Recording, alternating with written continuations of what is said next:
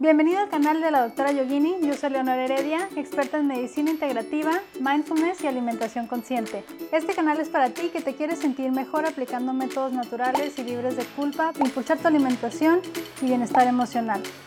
Quédate conmigo para saber más. Bienvenidos, el día de hoy vamos a hablar de alimentación consciente, pero antes de hablar de alimentación consciente vamos a hablar de alimentación. ¿Qué es la alimentación para ti? La alimentación es simplemente consumir alimentos. ¿Y para qué comemos? Pues para tener energía, para obtener nutrientes. La conducta alimentaria es algo que debería de ser natural e instintiva para el ser humano. Nosotros, como todos los animales, necesitamos alimentarnos para sobrevivir, para obtener nutrientes, para estar bien. Pero la diferencia entre nosotros y los animales es que los seres humanos le damos a los alimentos otro rol, nosotros no comemos nada más para sobrevivir, comemos para celebrar, para compartir, para disfrutar. Eh, hemos hecho todo un arte a través de la, eh, la comida y, es importante que podamos disfrutar de la comida y vivir eh, nuestra relación con los alimentos de manera sana. Cuando no tenemos una buena relación con los alimentos, caemos en trastornos emocionales, en problemas de salud, en problemas de hasta de se afectan nuestras relaciones cuando tenemos un problema con la alimentación, se afecta nuestro cuerpo, por supuesto. Entonces, no necesitamos estar a dieta ni estar contando calorías, pasarnos la vida estresados de que si lo estoy haciendo bien o lo estoy haciendo mal.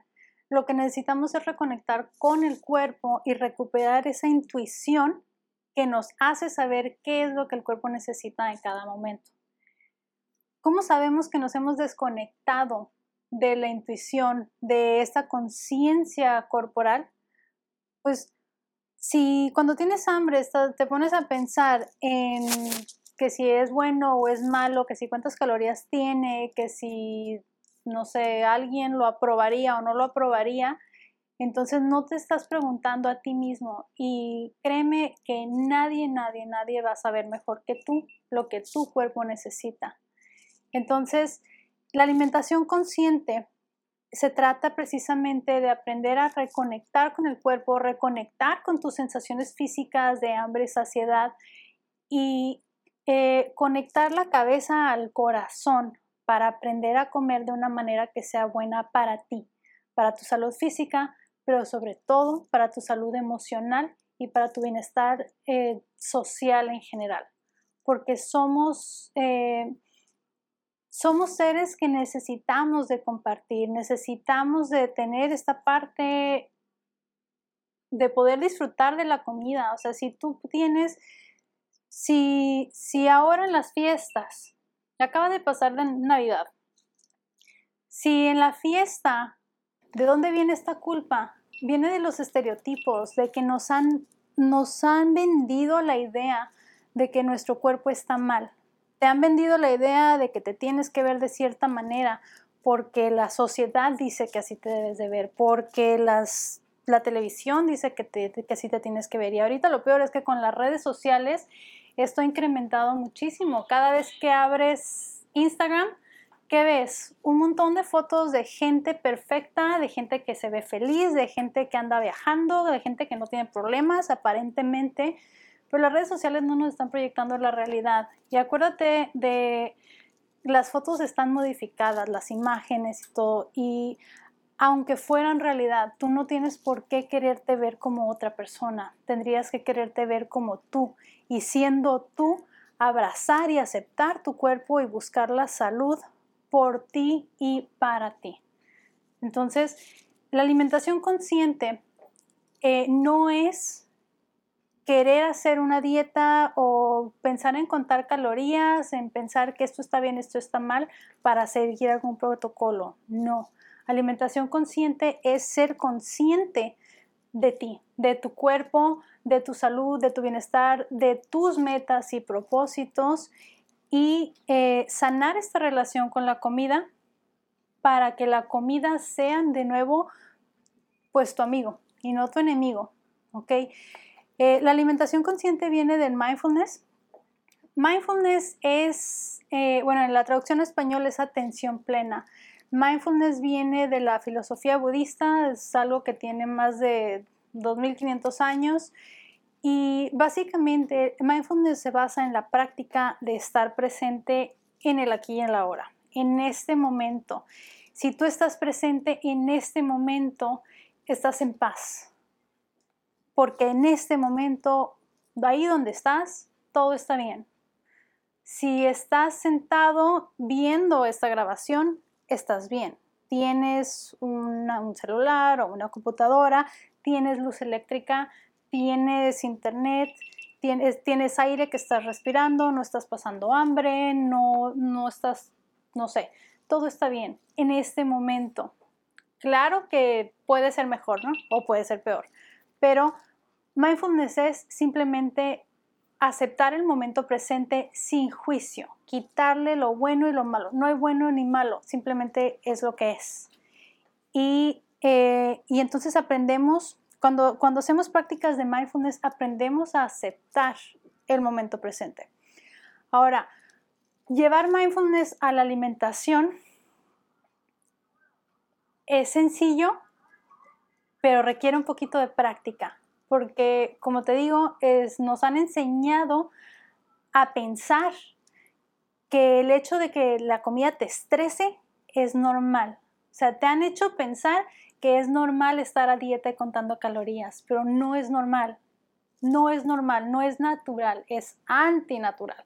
Entonces, llevar el mindfulness a la alimentación, que se conoce como mindful eating o comer atento, es simplemente pues aprender a comer mientras comes. ¿Qué haces normalmente cuando estás comiendo? Estás comiendo, estás viendo la televisión, estás, no sé, sintiéndote culpable de lo que estás comiendo, lo disfrutas un minuto y el minuto siguiente ya te sientes mal por habértelo comido, te arrepientes, eh, o estás simplemente apurado, estás deprisa, qué tan seguido comes mientras manejas o mientras estás platicando, haciendo otra cosa. Entonces, a veces hacemos todo menos comer cuando estamos comiendo. ¿Te ha pasado? Comer atento es realmente llevar tu atención a la comida. O sea, eh, significa masticar despacio, disfrutar la comida, observar el alimento, prestar atención a cómo se ve, cómo se ve ese alimento. ¿Es atractivo? ¿Se ve bonito? ¿Cómo huele? Disfruta el aroma, huélelo. Parece que, digo, se vería medio raro si estás en un restaurante y levantas el plato y lo, lo estás oliendo, ¿no? Pero es algo que, es, es algo positivo hacerlo, oler la comida, conectar con todos los sentidos con lo que estás comiendo, cómo se ve, cómo se siente, cuando lo masticas despacito, las sentir en tu boca las texturas, los sabores y estar realmente nada más ahí. Mientras estás comiendo, no estás haciendo otra cosa. Eso es comer atento, sin juicio. La comida no es buena ni es mala, es comida. Tenemos que quitarle a la comida el rol de villano o de víctima la comida no es el protagonista de tu película. Tú eres el protagonista de tu película. Y la comida no es el villano ni es el superhéroe, es simplemente un artista de reparto que anda por ahí y tú le das el rol que tú quieres en cada momento. A lo mejor en un momento de tu historia eh, la comida ha tenido demasiada importancia y es tiempo de que se la quites. Es tiempo de quitarle ese, ese protagonismo y simplemente retomar el poder. Recupera el poder, date permiso de disfrutar la comida. Eso es alimentación consciente. Entonces, cuando aprendemos a comer de manera más consciente, tú no necesitas contar calorías ni estar preocupado de dietas porque eh, aprendes a conectar con tu cuerpo. La alimentación consciente es una alimentación intuitiva que de hecho, sí hay una pequeña diferencia entre los dos conceptos, pero, pero van, por, un rumbo similar. Estamos hablando de conectar, reconectar con el cuerpo, con las sensaciones de hambre y saciedad, porque la realidad es que vives desconectado. Bueno, muchos, a lo mejor tú no, pero muchos hemos pasado por eso, de vivir desconectado. Empiezas, comes porque es la hora de comer o porque tienes que comer y simplemente pues no hay otra cosa. O eh, comes lo que hay o lo que se te antoja o lo que por costumbre comes siempre. Pero realmente no estás consciente de las sensaciones de tu cuerpo y de qué tipo de alimentos tu cuerpo estás pidiendo. ¿Qué tan seguido comes por ansiedad, por estrés o nomás porque sí, ni siquiera tienes hambre y comes lo que se te atravesó ahí, ¿no? Un postrecito y todo. Y siempre pasa, ¿eh? Claro que pasa. O sea, si vamos al cine, si vamos al cine, agarras la caja de palomitas y está enorme y piensas que nunca te lo vas a acabar y unos minutos después ya estás rascando la caja ahí, ¿no? Al fondo y, ay, ¿quién se robó mis palomitas? Nadie se lo robó, nada más que te las comiste de manera inconsciente y se vale. Todos comemos a veces así un poquito por ansiedad o cuando estamos celebrando, estamos tan contentos y come, come Em, simplemente cuando comemos en compañía, estadísticamente comemos hasta 60% más que lo que comeríamos estando solos. Un ejemplo de esto es, imagínate que estás en un restaurante con la familia y antes de que llegue tu plato ya estás con eh, los aperitivos, ¿no? Tienes el pan o los totopos y estás platicando y ya estás comiendo y comiendo, pensarías que te vas a llenar con esto antes de que llegue la comida, pero no es cierto. Son alimentos de alto índice glicémico que van a hacer que te dé más hambre y más ansiedad. Entonces te hace comer más. Comes pan antes de la comida y te va a hacer comer más. Eh, y luego llega la comida, te comes tu plato y luego pruebas el plato de todos los demás.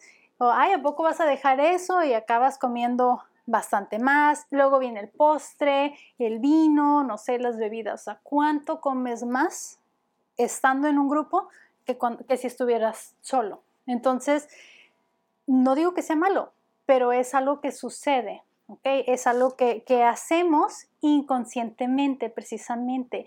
Y te decía, hay que disfrutar esos momentos de, convivencia y, y, disfrutar las comidas en familia, eso es bien importante, pero también tenemos que aprender a comer de una manera más consciente, realmente por estar atención a lo que estás consumiendo y no para que te pongas más reglas, al contrario, es para que obedezcas a tu cuerpo y a tu intuición, porque hay momentos en que sí se vale que te consientas con ese chocolate y con, esa, con ese litro de nieve de helado hay momentos para eso, pero también hay momentos para cuidarte, para comerte la fruta, para comerte la ensalada.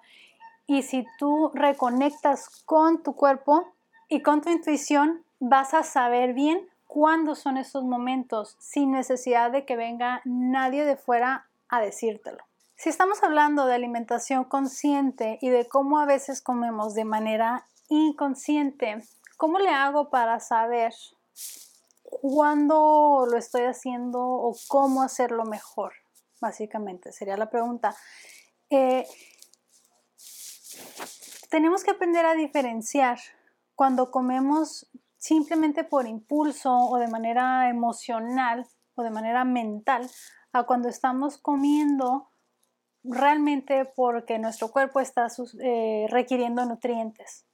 Entonces, eh, son diferentes motivos por los cuales comemos y no es que esté mal, no está mal comer por una cosa o por la otra, lo que está mal es que no vemos la diferencia.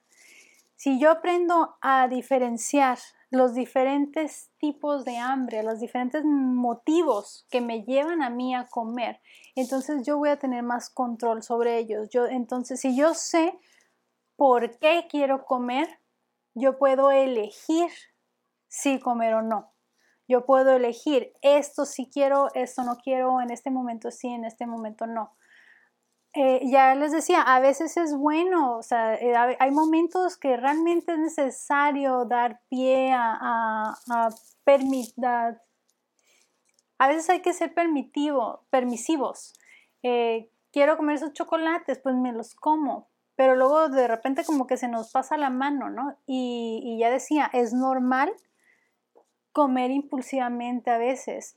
Eh, yo puedo decir, yo antes era, ha, ha habido momentos en mi vida en que he sido muy estricta con mi alimentación y ha habido momentos, mucho tiempo fui demasiado negligente con mi alimentación.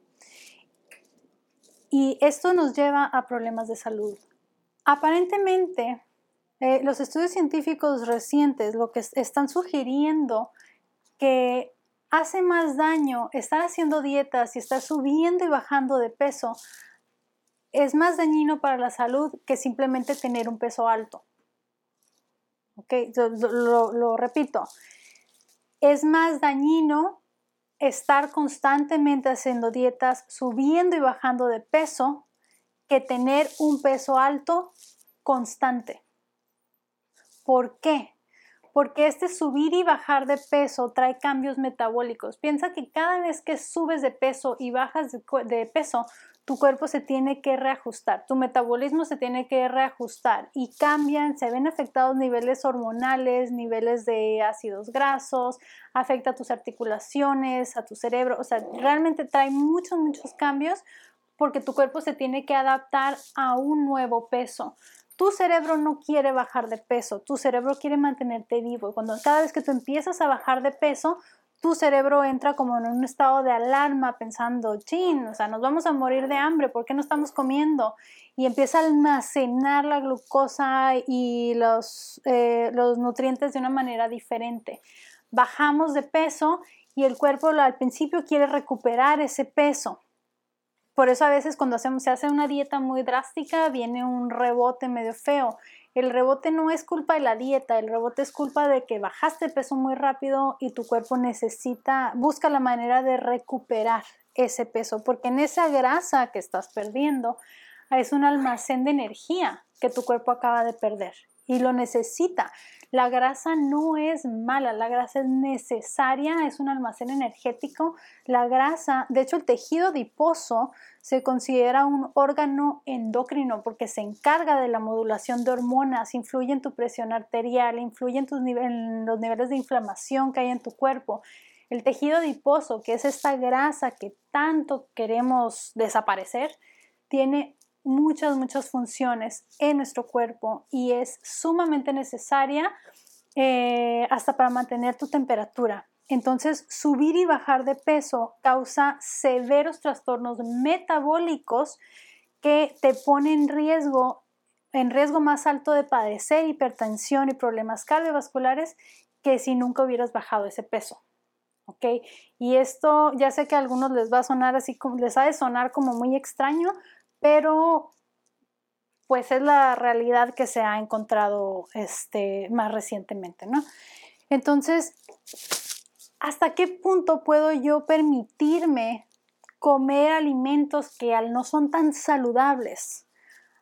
Ahorita nos hemos estado llevando las cosas más al extremo. Hemos estado, se ha estado promoviendo mucho el, el estilo de vida saludable y la, dieta sana y que todo orgánico y que sin esto y sin esto otro y que los químicos y que los, no sé, las grasas y que lo light y no sé qué.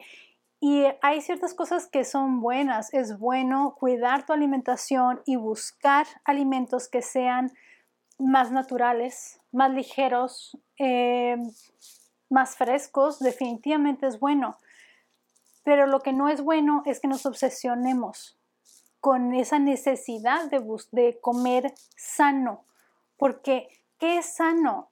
Hay como 50 dietas ahorita que están de moda y cada una de ellas dice que esa es la mejor.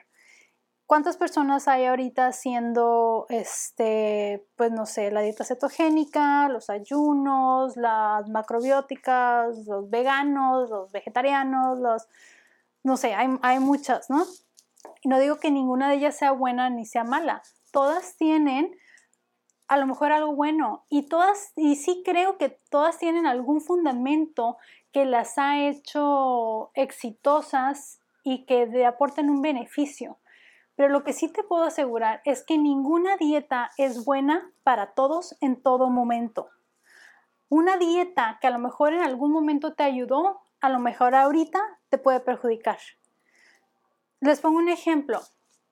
Yo, este, hubo un tiempo en que me hice vegana. Empecé, primero empecé dejando los lácteos y la carne poquito a poquito y realmente de manera como natural fui, fui cambiando mi manera de alimentarme. Y hubo un momento en que de repente me di cuenta que ya no comía nada de carne y dije, ah, no, pues ya, voy a ser vegana. En el momento en que le puse una etiqueta, lo, juro, tenía yo creo que ocho meses que no comía carne ni lácteos y estaba muy bien y muy tranquila porque lo fui haciendo de manera natural e instintiva. Y en el momento en que dije, en que me puse la etiqueta y que dije, yo no como carne, ¿qué creen que pasó? Al día siguiente fui a una reunión y había carne y me moría de ganas de comerla. No podía pensar en otra cosa más que es que yo quiero probar eso. Cuando tenía meses que ni siquiera se me antojaba. Así somos a veces como, pues piensan que somos como niños caprichosos de repente, que en el momento en que te dicen esto está prohibido, justamente eso es lo que quieres. Pero por otro lado, no es nada más el capricho. A veces es realmente tu cuerpo el que te está pidiendo ese alimento y tú te lo estás queriendo negar por cuidar una etiqueta, porque es que yo soy vegano y si como esto, estoy rompiendo todas mis, mis reglas, ¿no? Eh, en el momento en que yo ligo mi dieta a mi identidad, estoy en problemas. Sea, si tú tienes, si tú estás ligando tu identidad a tu estilo de alimentación, eso significa que pues estás limitando tus amistades, estás limitando tus actividades, ¿no? O sea, si tú eres un vegano muy estricto y tu identidad está atada a eso, eso significa que no puedes ir a, una reunión con personas carnívoras porque, bueno, a lo mejor puedes ir y puedes llevar tu comida, pero o los vas a estar juzgando a ellos o ellos te van a estar juzgando a ti, te sientes incómodo, que a veces pasa, ¿no? Hacemos como una este apego que tenemos al estilo de alimentación se convierte un poquito en fanatismo. Entonces, hemos, estamos convirtiendo las dietas como en religiones, parece, ¿no? Queremos pensar, es que esto está bien y todos los demás están mal. Y eso está mal. Eh, entonces, regreso a lo que les decía, ninguna dieta es buena para todos en todo momento porque las necesidades de tu propio cuerpo van a cambiar. Y eh, yo me he sentido muy bien en algunos momentos con una dieta, por ejemplo, crudivegana. Eh, yo particularmente, y, sí como, como carne a veces, este, no, soy, no soy vegana, no soy este, ni siquiera vegetariana, eh, pero casi no como, casi no como carne. Eh, pero yo he notado que cuando he hecho temporaditas de una dieta crudivegana me siento muy bien, pero un ratito, que lo hago unas semanas como por detox para sentirme bien y eso, entonces me, siento muy bien. Pero hubo una ocasión en que decidí hacer un, plan de una dieta cruda y vegana, que en otro momento me había, me había sentido muy bien con este plan y lo empecé a hacer. Era cerca de estas fechas, este, ya hace un par de años, era, era noviembre. La, la dieta cruda y vegana es es muy fresca, ¿no? Pues todo es crudo, por lo tanto todo es frío. Yo soy muy friolenta y cuando lo estaba haciendo empezó a hacer frío. Entonces en las primeras dos semanas, en los primeros días me sentí muy bien, eh, tenía mucha energía y sentí que me sentía como ligerita, ayudó mucho mi digestión y todo, pero a la segunda semana empecé a tener mucho frío. Les digo, el clima estaba cambiando y estaba, estaba más fresco y yo me empecé a sentir helada, sin energía, cansada, y, pero quería insistir, ¿no? Dije, no, me tomo un té y le sigo y le sigo y le sigo. Pero mi cuerpo me estaba pidiendo comida caliente, andaba de mal humor, o sea, de verdad estaba enojada conmigo, estaba enojada con la dieta. ¿Por qué? Porque me estaba queriendo obligar a seguir ese, esa alimentación que a lo mejor es buena y a lo mejor fue buena para mí en otro momento, pero en ese momento ya no lo era. ¿okay? En ese momento mi cuerpo ya no me estaba pidiendo alimentos crudos, mi cuerpo me estaba pidiendo un caldito de vegetales, o sea, a lo mejor ni siquiera me estaba, no era nada dramático, simplemente comida caliente y cocinada era lo que mi cuerpo me estaba pidiendo en ese momento. En el momento en que yo decidí darle prioridad a mi cuerpo y a mis sensaciones, o sea, darle preferencia a mi intuición antes que a la idea de tener que terminar esta dieta, en ese momento me sentí mejor te comes el caldito y sientes que te reconforta.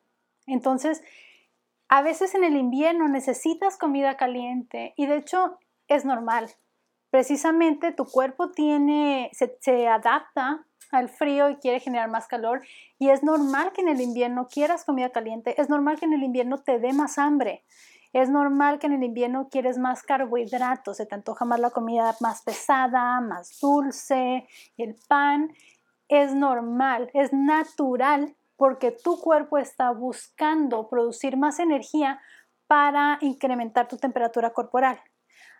Y por eso también es normal que en el invierno subas un par de kilitos. Tu cuerpo está reservando energía.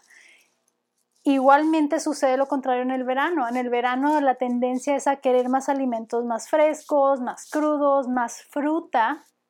En el verano eh, no te da tanta hambre, te da más sed y tu cuerpo está queriendo bajar la temperatura, relajarse, enfriar. Entonces, ¿por qué querer seguir un mismo estilo de alimentación todo el año? No tiene sentido. No, tienes, no puedes comer lo mismo cuando estás enfermo que cuando estás sano. Hay días que amaneces con energía. Hay días que las hormonas nos tienen de cabeza y simplemente, o sea, no se te antoja lo mismo. Hay días que quieres celebrar y hay días que quieres hacer algo especial. No podemos esperar todo el año seguir una misma dieta. La pregunta entonces sería, ¿dónde encontramos el equilibrio? Yo no quiero ser negligente con mi salud y con mi alimentación, pero tampoco me quiero obsesionar con la alimentación. Los dos extremos traen problemas. Si yo soy demasiado estricto, tengo demasiadas restricciones en mi alimentación, caigo en trastornos alimenticios como en la anorexia nerviosa, en la bulimia y ahora la nueva, la, moderna, que es la ortorexia. No sé si lo has escuchado. Ortorexia se le llama esa obsesión con comer sano. Hay personas eh, y yo, yo, yo caí, caí un poco en esto hace, hace algunos años, cuando empecé a cuidar mi alimentación empecé a comer más sano, más sano y voy a quitar esto y voy a quitar esto otro y hasta cierto punto estaba bien, pero luego nos vamos al extremo, de repente no, esto es tóxico, esto es tóxico, esto es malo, esto es no sé qué, esto es no sé cuál y ahorita tenemos tantas reglas, todo resulta que todo, todo, todo es tóxico, entonces llega un momento en que tu estilo de vida saludable parece una prisión porque ya no tienes opciones vas a una reunión y que hay, no, pues la ensalada, pero es orgánica, la lechuga, la lavaron bien, la desinfectaron, no tiene pesticidas, o sea, de repente ni la lechuga parece que es algo bueno. Entonces la ortorexia es esta obsesión con comer sano. Si tu estilo de vida saludable te, te tiene estresado, si pasas más de tres horas al día pensando en qué vas a comer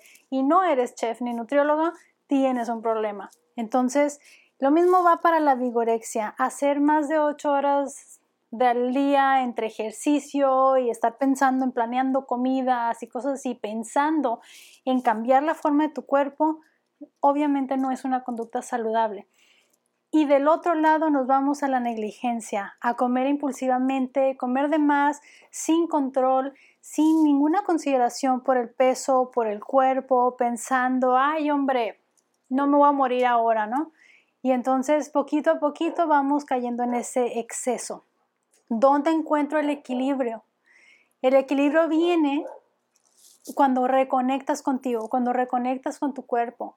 Ahorita, ¿cómo lo puedes sentir? Simplemente detente, respira profundo. Pregúntate, ¿cómo se siente tu cuerpo? ¿Cómo se siente tu estómago? ¿Tienes hambre ahorita o tienes algún antojo de algo? ¿Qué fue lo último que comiste? ¿Cómo se siente? Identifícalo. Aprende a identificar cuándo realmente quieres comer algo y por qué. para que recuperes el control sobre tu alimentación, para que puedas disfrutar de la comida sin culpa y sin hacerte daño. A veces usamos la comida para maltratarnos. Comes algo que sabes que te hace daño usando cualquier pretexto, pero te lo estás comiendo sabiendo que te hace daño a manera de autoflagelo, como si te estuvieras castigando a ti mismo, diciendo, ay, es porque me gusta y me doy permiso. Y la realidad es que es como si te estuvieras tomando un veneno voluntariamente, que sabes que poquito a poquito te está haciendo daño y sabes que eventualmente vas a pagar las consecuencias o tu familia va a pagar las consecuencias. ¿Por qué lo hacemos? El problema no es físico, el problema es emocional. Entonces tenemos que detectar nuestros motivos para comer. El doctor Bradman, eh, en su libro que nos habla de la ortorexia, dice, a veces es más sano comer una pizza con amigos que sentarte y comerte tu ensalada solo. Súper cierto. Estoy muy de acuerdo con él. Lo importante aquí es aprender a detectar cuándo es más sano comerte esa pizza y cuándo es mejor comerte la ensalada. ¿Y por qué? ¿Cuál es tu motivo? ¿Cuál es tu, cuál es tu razón de hacer las cosas? ¿Por qué comemos? Pues resulta que comemos por diferentes motivos. Tenemos diferentes tipos de hambre. No nada más es el hambre física y no nada más es el hambre mental, porque ya muchos identifican eso, ¿no? Pensamos, ¿sabes que como por ansiedad o como por estrés o como porque tengo hambre y, y aprendemos a identificar un hambre que o entendemos fácilmente que hay un hambre física y que hay un hambre emocional, pero no son nada más dos, son siete tipos de hambre diferentes, siete motivos, siete razones que te llevan a comer y a elegir a veces unos alimentos y a veces otros alimentos. Puede ser, a veces es por los sabores, a veces es por la atracción visual y a veces es porque estás buscando un consuelo y un apapacho y lo quieres hacer a través de la comida. Ninguna es buena y ninguna es mala, pero es importante identificarlas para que puedas recuperar el control sobre tu alimentación y tu salud. En el próximo video vamos a hablar más de esto, vamos a continuar hablando de los siete tipos de hambre. Espero que me acompañen. Si tienes alguna duda e inquietud sobre el tema, lo puedes dejar aquí abajo en comentarios. Si te gustó el video, sígueme en redes sociales y puedes compartir este contenido con alguna persona que creas que le pueda servir. Gracias.